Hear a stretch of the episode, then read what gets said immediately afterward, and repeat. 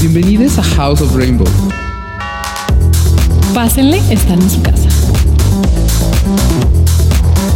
Hola a todos, esto es House of Rainbow. Qué gusto me da saludarlos otra vez. Yo soy Javier y yo soy arquitecto de profesión y entrenador Pokémon por elección. Y el día de hoy, como siempre, me acompaña una persona que se le conoce como el paciente cero de esta enfermedad llamada Taylor Swift. Con ¡Ay! ustedes, Annie. ¡Juez!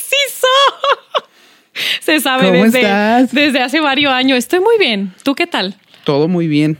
¿Qué tema traemos el día de Ay, hoy? jole. Mira, el día de hoy vamos a hablar de un tema que creo que nos concierne a todos. Y que todos ¿Qué conocemos un poco. Sí. Es aquel establecimiento social o cultural que se nos impone al nacer y que seguimos o elegimos no seguir, que puede determinar la manera en la que nos presentamos a la sociedad, al mundo, que a veces coincide con nosotros, a veces no coincide con nosotros y que cuando tenemos actitudes de cierta o cual forma nos dice la sociedad si sí encajamos con su molde o no. Qué miedo que vamos a hablar todo de, de todo De eso, Malena. eso, de todo eso. Malena, de todo eso nos va a dar tiempo de hablar. ¿Pero qué le entendiste? A las personas que entendieron la referencia, un abrazo. Pero ya, dime bien de qué vamos a hablar, Del por favor. género. Género. ¿Qué, es, el eso? género? ¿Con qué se ¿Con come? qué se come? En efecto. Híjole, pues aquí hay muchas cosas que entran en, en vigor, ¿no? Con el género. Tanto cosas que estamos ya muy al tanto como cosas que han, se han abierto, se ha abierto la conversación últimamente. Y es un tema muy extenso, es un tema complicado. Y bueno, creo que sería muy bueno empezar como por lo general, lo que todos conocemos, masculino y femenino, que es lo normativo. Que es lo que la- aburrido. lo que la gente conoce, con lo que crecimos. ¿no? Lo que la gente cuenta. Lo que- Entonces, a ver, creo que hay como cuatro aspectos principales, ¿no? Que podemos hablar en cuanto al género, que es el sexo, la identidad, la expresión y nuestra orientación sexual. Claro, son cuatro términos que van a estar rondando a través de los capítulos y siempre los vamos a tener en cuenta. Entonces es bueno, es muy bueno que los Que los desarrollemos. desde un inicio, ¿sí? O sea, como tú dices, es la orientación sexual, la identidad de género, el sexo biológico y la expresión de género. Me ¿no? encantó como lo primero que dijiste fue la orientación sexual. Ah. ¿Por qué será que es tu foco? Hija, no, sin atacarse. Por muchas cosas. Por muchas razones, pero principalmente, ¿qué es el género? Según la OMS, el género es aquellas cualidades y aquellos roles que se le imponen a femenino, masculino y a las identidades no binarias que desarrollan ante la sociedad. ¿Sabes? O sea, sin embargo, es bien importante comentar que estas, estas cualidades son una construcción social. O sea, estas, estos roles y esto que se impone es a través de lo que la sociedad ha construido.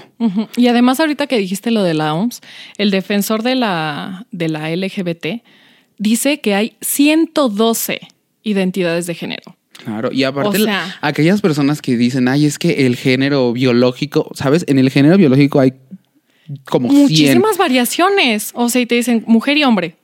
No, en realidad el género eh, se utiliza para identificar a las especies, ¿sabes? O sea, el reino de los hongos, nosotros somos el género humano, por ejemplo.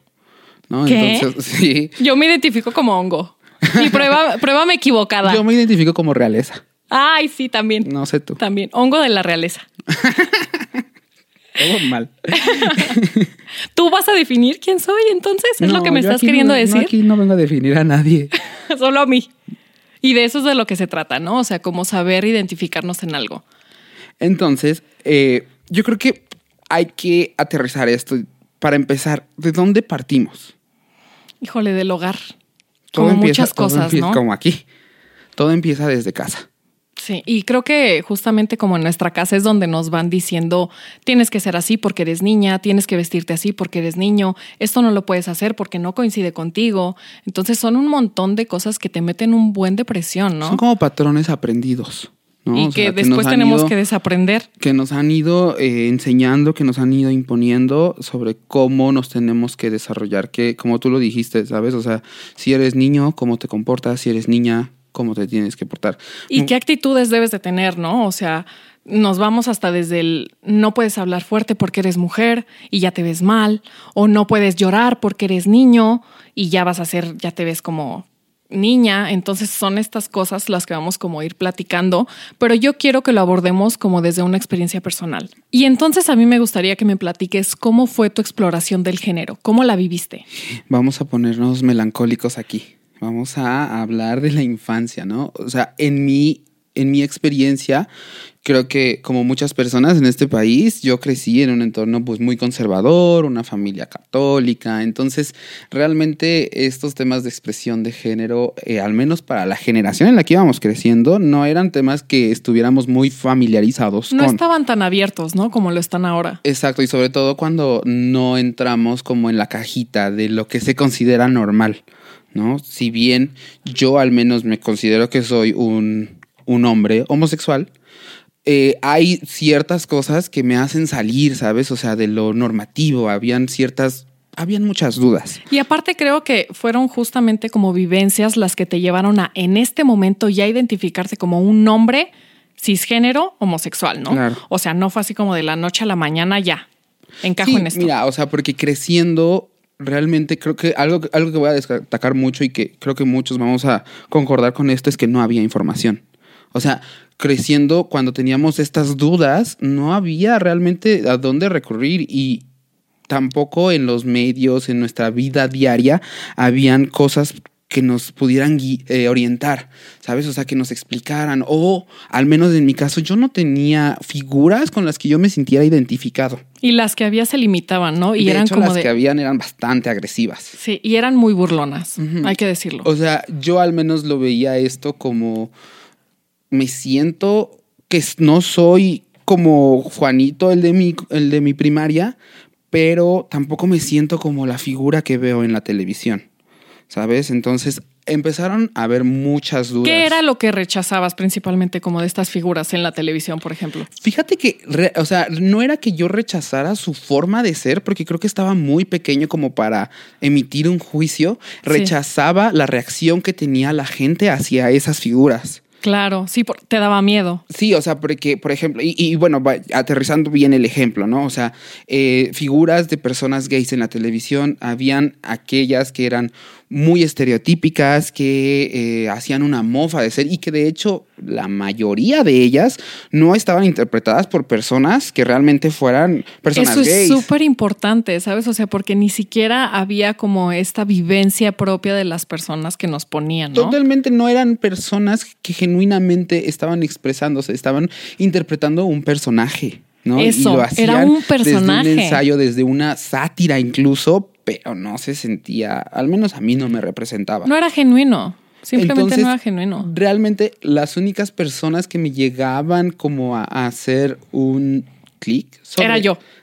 todavía no te conocía. Todavía ah, no te conocía. O sea, realmente las personas, o sea, era ese ejemplo o eh, las personas que sí genuinamente eran de la comunidad, pero eran muy expresivas, o sea, era muy evidente que pertenecían, ¿sabes?, a ciertos sectores que, bueno, todavía no tenía la información como para no saber explorabas ah, tanto. esta persona es una persona trans, esta persona es un hombre gay, o sea, todavía yo no lo sabía. Entonces, también la reacción hacia ellos era muy negativa de mi entorno. Entonces, había mucho mucha desinformación y muchas dudas. Sin embargo, creciendo, eh, me fui dando cuenta que tampoco me sentía cómodo en la masculinidad porque era una masculinidad muy agresiva. Pero ya estabas más grande, ¿no? Sí, claro, o sea, te estoy hablando de nueve, diez años, ¿sabes? Cuando te vas dando cuenta, porque siento que los niños, mientras van creciendo, son navegan mucho entre los dos. O sea, realmente. Son como más reales, ¿no? Sí, son más neutros. Simplemente son. Sí, son más neutros. Si bien desde muy pequeños empezamos a tener este bombardeo de tú tienes que jugar con el carrito y tu hermanita tenía que jugar con la muñequita, realmente, pues sí, al momento de que habían puros niños en el salón, pues realmente jugabas con lo que querías y, y al menos que hubiera un adulto era cuando empezaba como esta Sí, ¿por qué Juanito está con las niñas jugando a las Barbies? Y realmente no es que a mí me eh, incomodara la masculinidad, lo que me incomodaba era que era una masculinidad muy agresiva. Muy excedida, ¿no? Sí, o sea, en el que no podías expresar tus sentimientos, la masculinidad se reducía a que tienes que ser imponente, que no te tienes que dejar. Y, incluso hablando desde los juguetes, pues, ¿qué son los juguetes de niños? ¿Sabes? O sea, eh, muñecos de acción que y, vaya. Implican fuerza. Implican fuerza, violencia, pelear, armas. Entonces, esto era bastante agresivo. Entonces, creo que también eso me causaba como cierto rechazo ante eso. Y no porque. Porque, por ejemplo, yo veía compañeritas que también les gustaba eso, pero yo lo sentía como, impuesto, ¿sabes? O sea, tú te tiene, te tiene que gustar eso. Entonces, cuando me ponía creativo y empezaba como a querer jugar con la muñequita de mi amiga o lo que fuera, había un rechazo de parte de las figuras de autoridad, ¿no? Así llámese maestros, papás, etcétera, como de no, no, no, no, tú eso no. Y incluso puede ser que esa esa curiosidad de, querer jugar con, con, la muñequita o con la comida no se limitara como a me interesa su ropa, ¿sabes? O sea, muchas veces te interesan por los colores, te interesa por que... Claro, pero por ser niño no te puede llamar la atención el color rosa. Exacto, digo, yo siempre desde pequeño me consideré una persona muy creativa, ¿sabes? O sea, todo lo que tiene que ver con dibujar, con pintar, etcétera, son cosas que a mí me llaman mucho la atención. Y con las cuales estás conectado, ¿sabes? y los juguetes eh, que estereotípicamente son femeninos están mucho más enfocados, al menos tienen dejes de poder explotar un poquito más tu creatividad que unos coches, que cosa que también disfrutaba. O sea, no estoy diciendo que no disfrutaba jugar al PlayStation con mi hermano, a las luchitas, claro, o sea, porque creo que eh, justamente son actividades que no deberían de tener género. Exactamente, sí que nos, que justamente te limitaban, ¿no? Sí. O sea, de tenías que hacer esto y porque ya me gustaba esto, de pronto ya no podía hacer esta otra cosa porque no coincidía y cosas así. Y creo que también estaba muy pequeño como para pensar, bueno, pues tengo que encajar con esto. En realidad, pues ya lo daba por hecho. Es como, pues es lo que me dicen que tengo que hacer y pues lo voy a seguir haciendo y, obedeces y sigues como en un limbo, ¿sabes? Y sigues como por, como en piloto automático. Hasta que vas teniendo un poquito más de conciencia y como que empiezas a decir, ok, o sea, esto no, no me, identifico completamente. Ajá, o sea, me siento diferente. ¿Por qué? Porque ves las reacciones de tus amiguitos que se sienten como pez en el agua. Al menos es lo que tú ves, porque pues tampoco me consta. Pero ves a tus amiguitos que están como pez en el agua, justo en, cómodos en este rol. Y de repente tú dices, yo también me siento cómodo. no, no, lo sé. Te digo, empiezan las dudas. Y sobre todo cuando eh, llega la adolescencia. ¿Sabes? O sea, creo que ahí es cuando en realidad todas las personas empiezan a tener dudas de... sáltensela. Congélense. Sí. No, eh, creo que todas las personas, independientemente del, tema del que estemos hablando, hay dudas en muchas cosas porque tu cuerpo es un relajo, ¿sabes? O sea, estás lleno de cambios, cambias de Pensé que ibas a decir estás lleno de granos. También. Yo dije, sí, es te empiezan a salir pelos en donde no tenías y las mujeres cambian y los hombres cambian. Entonces, es una etapa muy confusa para cualquier en general, persona. ¿no? Pero sobre todo eh, se vuelve más confusa cuando no hay personas como tú a tu alrededor.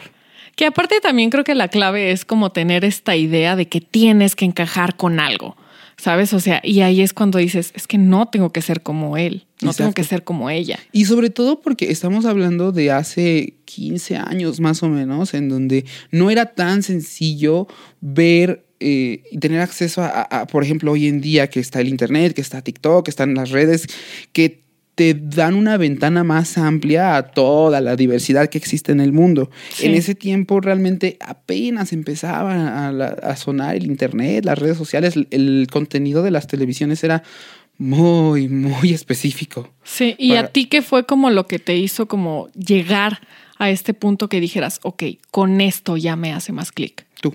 ¡Ay!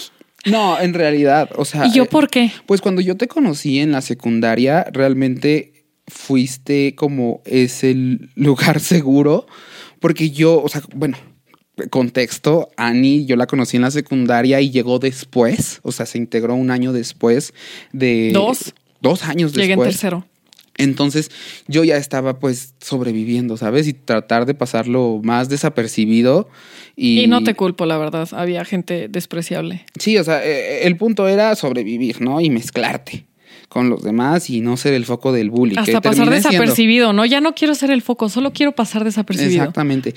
Y entonces, o sea, llega una persona que es muy extrovertida, que empieza a hablar de cosas De todo. chistosas, que trae, bueno, consume contenido en televisión un poco diferente, etcétera, y llega la etapa que más nos da cringe a ti y a mí, que a son mí no, yo me siento muy orgullosa de haber sido emo. que y son ni los emo. modo. O sea, realmente el movimiento emo, al menos para mí y en mi generación en la que yo crecí, fueron los primeros que se salían de esta normativa. Los primeros que yo vi.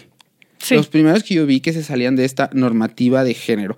Porque para mí sí fue un shock de repente ver hombres usando maquillaje, hombres usando el cabello largo, hombres usando colores como el rosa. El morado. ¿Sabes? O sea, hasta con moñitos. O sea, realmente es un estilo, fue un estilo y un movimiento muy andrógino, ¿no? Y de hecho empezaban a sonar. Yo en mi vida había conocido o había escuchado el término andrógino, por ejemplo. Sí, es cierto. Creo que yo también justo lo empecé a escuchar por esos años. Entonces, vaya, para mí sí creó un shock que digo, yo sé que los emo, o sea, ahorita ya soy consciente que el movimiento emo viene influenciado de muchos movimientos atrás, o sea, del glam, del punk, del rock, o sea, es una... Es una mezcla de varias cosas. De muchas corrientes, ¿no? Pero al menos que justamente lo que llegó hicieron clic, Sí, ¿sabes? O sea, exacto. como que en ese momento fue como de no soy solamente esto ni esto. Y de pronto llega este movimiento que une todo y me identifico con ello. Sí, y entonces para mí ver esta mezcla y esta explosión de colores y pero al mismo tiempo dark, pero al mismo tiempo, ¿sabes? Era divertido, la verdad es que era muy divertido. muy Ah, divertido. Hoy en día lo veo y digo, A pesar de que éramos de los emos más pinchurrientos que usted se podía encontrar. éramos una patata con fleco. Sí. O sea, eso era lo que el tipo de emo que éramos. Porque realmente estábamos muy chicos. O sea, nosotros veíamos a adolescentes que ya iban más, o sea, que tenían 15, 16 años. Y cuando a nosotros nos llegó, teníamos alrededor de 10, 11 años. Ay, no, ¿qué te pasa? Yo tenía como 13. Yo tenía 11, tú estarás vieja, pero Y entonces, ¿crees que esto fue como lo que te hizo entender un poco más de cómo eras tú? pues hasta ah, en ese momento sí fue lo que me hizo clic, porque fue lo primero que me hizo cuestionarme el decir, ok, realmente no, no se reduce a lo que me han enseñado. ¿Por qué? Porque ya estoy viendo personas que están haciendo algo diferente. En- sí. En este momento, ¿tú crees que ya, o sea, ya habías distinguido como no me gustan las niñas? Sí, o sea, es que justo de ahí va de la mano, ¿sabes? O sea, eh, yo ya tenía desde muy temprana edad eh, clara mi orientación. Entonces, esto también ponía una presión en mí de, ok, entonces si soy, si no me gustan las niñas, eso quiere decir que soy gay, entonces tengo que ser como esta otra persona. Pero Tengo que ser per- femenino. pero esta otra persona no me representa, ¿sabes? Sí. Y, y como lo dije desde un principio, lo que, me, lo que yo sentía como eh, más familiar. repele, Ah, ok. no era en realidad lo masculino, era el rol y lo agresivo que, que la era lo- toxicidad, ¿no? Que puede llegar a tener, creo que tanto masculino como femenino. Pero a ver, yo creo que aquí algo que fue como muy determinante por lo que llevas diciendo fue tu prepa. ¿Cómo Sí. la viviste? Pues es que creo que en, en esta etapa de la preparatoria ya tienes más libertad, ¿sabes? O sea, desde el hecho de que, al menos en mi caso, pues ya no iban por mí a la escuela, ya tenías como más eh, soltura de tus padres, que podías estar un poco más en la calle con tus amigos, etcétera. Entonces creo que te permite experimentar un poco más. Y también eso se ve reflejado como en, el- en la comunidad en la que estás, ¿no? Al menos yo en la prepa en la que fui, yo ya empezaba a ver a compañeritos que se salían de esta Ay, norma. compañeritos. Un saludo. como si tuvieran 10 años. Pues justo empezaban a, a- a ellos también a expresarse de forma diferente. Entonces, creo que por primera vez vi de primera mano, porque, ¿sabes? O sea, la cultura emo la veía a través de internet y las imágenes que me pasaban por Bluetooth. Y sí. Pero aquí ya lo veía de primera mano. O sea, ya empezaba a ver a personas eh, teniendo una expresión de género diferente, lo cual sí aclaró muchas cosas, pero también dio muchas otras dudas, ¿no? Pero pues me permitió experimentar. O sea, me pero te sentías más cómodo. Sí, me sentía Al menos con no más había como esta parte violenta de la masculinidad de la que estabas diciendo, ¿no? Es que el hecho de que haya personas que se expresen y que, y que tú te puedas sentir un poco más identificado te permite de- decir, ok, no voy a ser el único, al menos ya, ya puedo, no sé, experimentar con un poquito más de cosas. Sí. Entonces, justo a mí me hizo como pasar por un proceso de decir, ok, esto me gusta, esto no me gusta. eh, y justo creo que es el experimentar lo que te lleva a sentirte cómodo y a llegar a, a un lugar. Sí. Entonces, justo ahí fue cuando yo hice esta reflexión en decir, ok, no me siento identificado con el género femenino y sí me siento más cómodo en el género masculino, pero ¿qué tipo de masculino? ¿Sabes? Un masculino que no me agrede a mí como una persona LGBT, un masculino que no agrede a las mujeres, porque al final de cuentas las mujeres son con las personas con las que yo crecí. Sí. O sea, el 90% de mis amistades fueron mujeres, o sea, mi entorno familiar es matriarcal, entonces a mí me causaba mucho ruido el que esta masculinidad violentara tanto a la, a la figura femenina. Entonces, vaya, llegas a un punto en donde estás en paz con la masculinidad y eh, también estando en paz con tu lado femenino, ¿sabes? O sea, porque creo que todos lo Al tenemos. final del día todos lo tenemos, ¿sabes? O sea, y es justamente encontrar este balance entre no me invade la feminidad, no me invade la masculinidad, simplemente soy consciente de que forman parte de mí. Exacto, y hablando de lo femenino, me gustaría saber a ti cómo te fue. Ay, pues yo no quiero llorar hoy, pero Que voy llore, a intentarlo. voy a intentarlo. Em, porque creo que yo lo viví desde una situación que fue distinta, ¿sabes?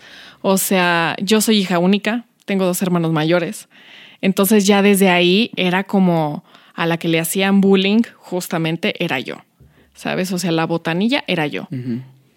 Em, justamente por ser hija única, pues soy como, hay que protegerla a toda costa. Y eres la hija de, la, de mami. Sí. ¿sabes? Porque es la única. Y sí. Pobrecita de mamá. Pero bueno, es verdad, es verdad. O sea, me, me protege mucho y hasta cierto punto lo entiendo, pero fue complicado, ¿sabes? O sea, porque era difícil tratar, o ha sido difícil, porque hasta la fecha hay ciertas cosas que todavía me causan conflicto, cumplir con esta niña perfecta. ¿Sabes? O sea, con esta niña que se porta bien, que no grita, que, que yo era bien gritona, la verdad. O sea, lo tengo que decir. A mí no me importa, pero lo hacía igual. Pero bueno, o sea, comportarme bien, em, tratar bien a los demás. Aparte del tema de que tengo que tratar a los que son mayores que yo como superiores y cosas así. Entonces yo poco a poco irme minimizando tanto como niña, como después adolescente y después como mujer. Sí. ¿Sabes? O sea, ¿por qué?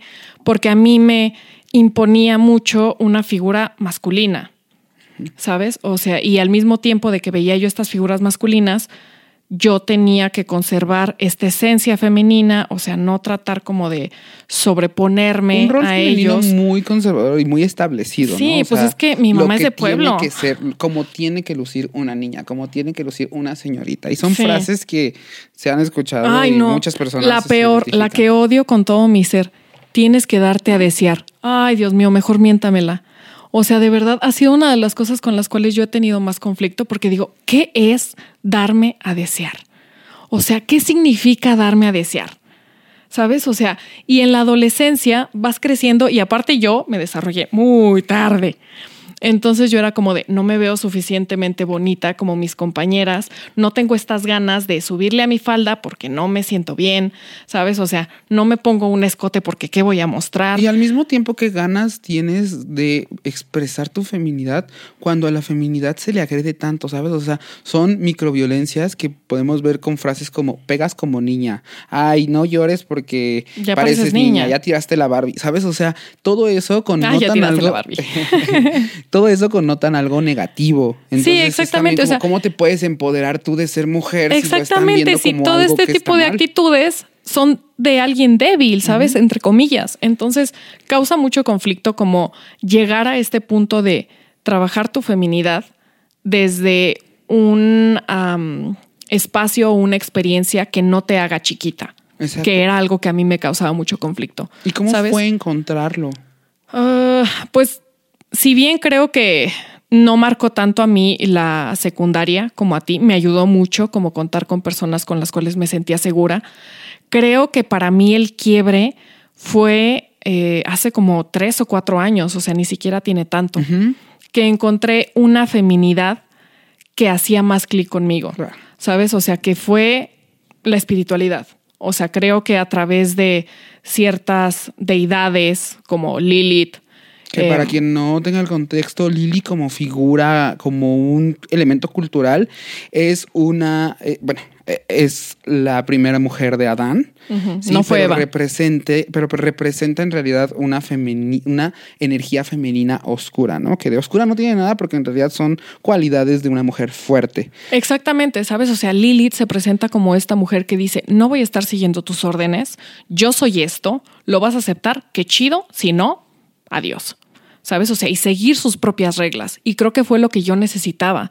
O sea, entender que no tenía que cumplir con un patrón, que no tenía que satisfacer a todo el mundo, porque también como mujer se nos exige un montón, ¿sabes? O sea, de pronto que si ya bajaste de peso, de pronto que si ya te ves más cachetona y que ese corte de pelo no te queda, o y que tu novio está muy feo, es como, ¿what?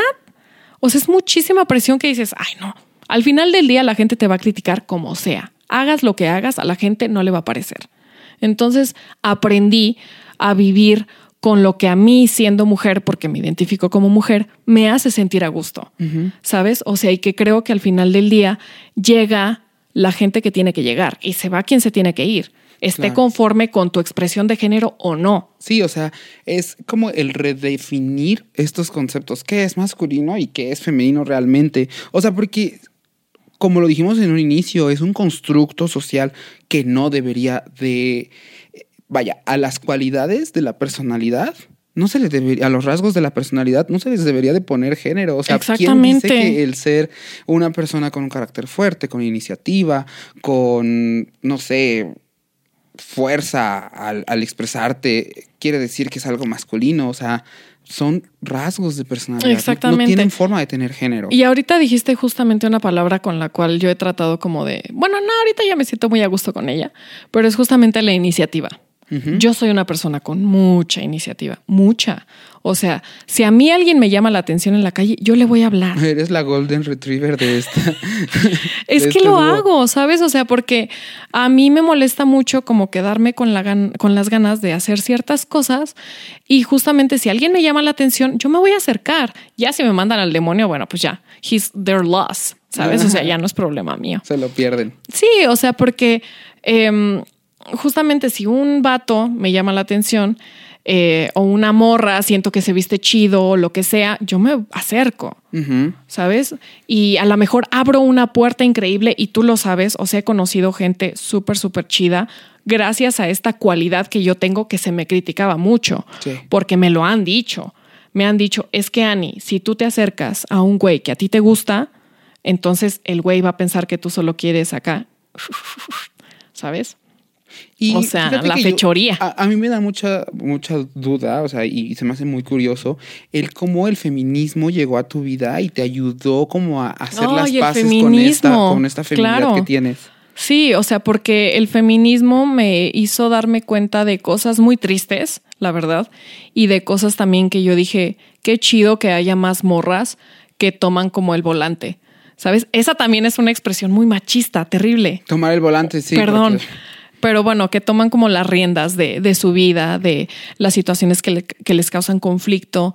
Em, entonces también lo que dijiste, el feminismo a mí me ayudó a sentirme cómoda incluso con otras morras, ¿sabes? O sea, porque creo que como mujeres se nos exige el estar como compitiendo entre nosotras por quién es la más guapa, quién tiene al vato más chido, quién tiene al güey que gana más, ¿sabes? Y, al mismo tiempo se les exige que compitan y se les critica porque compiten, porque en realidad a los hombres... Ah, sí, sí, porque cuál sororidad. Es una cualidad el ser competitivo. Sí. Y en una mujer es como, ¿por qué compiten entre ellas? ¿Sabes? O sea, es un. Es lo que te digo, ¿sabes? hagas, hagas o no hagas, igual te van a criticar. Entonces yo ya aprendí que, a ver, yo mi, mi feminidad, mi feminidad, la voy a trabajar como a mí me funcione, como a mí me haga sentir cómoda, ¿sabes? E incluso trabajar con mi masculinidad tampoco me causa conflicto. Sí. ¿Sabes? O sea, es algo que tengo completamente integrado en mí y que no me, no batallo ya. Claro, o sea, creo que lo importante es poder estar en contacto con estas dos partes de nuestra personalidad. Y estar a de gusto. lo femenino, de lo masculino. O sea, vaya, porque por ejemplo a los hombres se nos impone mucho el no expresar las emociones y... Y que- tú eres bien chillón. Y yo me la paso llorando, soy Piscis, entonces, drama. Y sí. Pero, Pero- a mí me gusta. Pero justo, o sea, creo que eh, aquí lo que, lo que hablamos es de tener, me gustaría hacerte una pregunta, ¿tú crees que existe la feminidad frágil? Definitivamente la masculinidad frágil existe. Claro. Pero ¿crees que existe la feminidad Sí, frágil? también. También tiene su lado ¿Y negativo. ¿Cómo crees que es? Ay, jole. Pues es que yo creo que son justo estos rasgos, ¿sabes? O sea, como de tener que estar compitiendo la una con la otra. Lo que yo veo que al menos en, en tanto en la masculinidad y en la feminidad, o sea, un género frágil, es el hacer una Que se rompe. expresión de género. Ay, ¿Sabes? sí. O sea, que sea un género hipermarcado, que seas hiper masculino o hiper femenina. Y de hecho son términos que se los, que, que se aplican para todo, para todo tipo de personas, hasta las personas que entran en el espectro de la no binariedad, se les quiere seguir encasillando entre estos dos y es como de, pues no, justo van, van de lo Sí, contrario, sí, ¿no? sí, Las personas trans que se les exige una hiperfeminidad o una hipermasculinidad, pues son cosas que, vaya, no podemos seguir encasillándonos en cosas que son constructos Que igual, nos inventamos. igual va a estar bueno, ¿eh? Si se habla de estos temas como a más profundidad, creo yo. Sí, totalmente. Entonces, realmente, bueno, al menos desde mi punto de vista, creo que el darle las cualidades a mi personalidad, de decir, es que esto es masculino y esto es femenino, Está de hueva. simplemente me hacen decir, Te me limitan. limitan a expresarme, me limitan a sentirme cómodo, ¿sabes? O sea, porque yo soy una persona que me considero muy creativo, que estoy muy en contacto con mis emociones, que Bien me gusta chillón. ser empático, que me gusta ser empático y no por eso siquiera tiene que ser que sea algo femenino y no porque esté mal, ¿sabes? Porque desde un punto de, punto de vista masculino... desde lo- un pito de vista. ¡No! Desde un punto de vista. Desde... En Una disculpa. El que en pan piensa es que hambre tiene. Ya. Ya. Pues justo desde un punto de vista masculino. Ya se me olvidó lo que iba a decir, pero bueno, son cualidades eh, negativas, Sí. ¿sabes? O sea, el estas, el, el, ay, ¿por qué eres más femenino? No, en realidad, O por qué te pones rosa, ¿no? Pues, lo más tonto. O sea, y en o por qué te realidad pintas el pelo. ya no, ya no importa. Y creo que vivimos en una sociedad que, que genuinamente ya está más consciente de esto. O sea, yo veo que al menos en los sectores más privilegiados de la sociedad y en algunos, los más desconstruidos, ya empiezan a haber conversaciones en cómo no imponer a los niños, que realmente es lo importante, eh, estos roles tan Sí. fuertes, ¿no? Sí, Sin sí, sí, sí. embargo- Que sea neutral, ¿sabes? O sea, porque em, justamente les empiezas a imponer cosas que a lo mejor van a causar conflictos a largo plazo. Entonces, todo muy neutro, todo muy tranqui. Sí, Creo que es como a la las clave. personas, dejar a las personas que solito descubran cuál es su personalidad, cómo es su expresión y en qué es- lado del espectro te sientes más cómodo. Yo creo que al menos lo importante es estar en un lugar en donde no te violentes a ti mismo y no violentes, violentes a, a los los demás. demás. O sea, tu expresión de género tiene que ser tan cómoda tanto para ti como para no limitar la expresión de otras personas. Yo creo que también es importante como que nos permitamos eh, estar mal, ¿sabes? O sea, en el camino. Sí. Y si necesitamos ayuda psicológica o algo así como para seguir explorando todo este espectro que es tan enorme, apoyarnos de todo Justo, esto. Y date tiempo, o sea, es un camino. O sea, es un viaje que tienes que ir. eh, O sea, porque no solo. A mí me gusta mucho viajar. Sí, te- Pero no es lo, o sea, vaya, no vas a ir descubriendo solo el género, vas a ir descubriendo tu personalidad, tu vocación, eh, las cosas que te gustan, las cosas que no, y, y está bien, está bien, tómate tu tiempo, experimenta. Aparte es increíble empezar a conocerte realmente como eres. Yo creo que es una experiencia muy, muy bonita. Duele a veces, o sea, porque tampoco es 100% fácil, pero Y está busca chido. ayuda en tu entorno. Mira, y en tu entorno aquí es, vaya, es algo complicado porque sabemos que no todas las personas eh, en sus familias tienen la apertura para hablar de este tipo de temas, pero bueno, busca también ayuda con tus amigos y si no la encuentras, pues está el internet, ¿no? O sea, siempre creo que ahorita ya hay formas en las que aprovechen que tienen todas estas fuentes a su alcance. O sea, de verdad facilita un montón las cosas. Entonces, si tienen dudas, pregunten. Todo va a estar bien, tranquilo. Y con esto a mí me gustaría invitar, invitar a nuestra audiencia a que nos cuenten un poquito sobre qué dudas han tenido, cómo les fue en la feria, porque nosotros estamos hablando desde nuestras experiencias personales y el cómo nos fuimos, pero a lo mejor una persona pudo tener una conclusión muy diferente a la mía y el por qué se a la mejor A lo mejor se descubrieron mucho antes, ¿no? Exacto, y, y, esto también enriquece a los demás para poder entender, porque es, es un tema que en realidad no existe algo, una guía o datos así concretos de lo Vamos a armar el libro, no se preocupen. Ay, no. no, no es cierto, pero igual si se identificaron como con algo que nosotros vivimos, también estaría chido que nos lo platiquen. O sea, creo que se abre la conversación, ¿no? A que y entre veamos. hay que ayudarnos, ¿sabes? O sea, hay que apoyarnos porque no es algo sencillo. Y pues muchas gracias, Javi, por compartir tu experiencia con nosotros. ¿Cómo te sientes? Fue un episodio muy emocional, pero muy necesario. Ok, entonces yo les pido que nos escuchen en todas sus plataformas de podcast como House of Rainbow.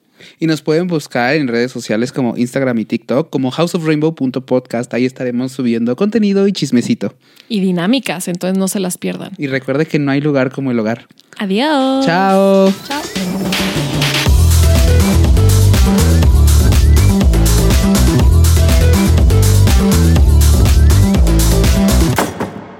Roomtone.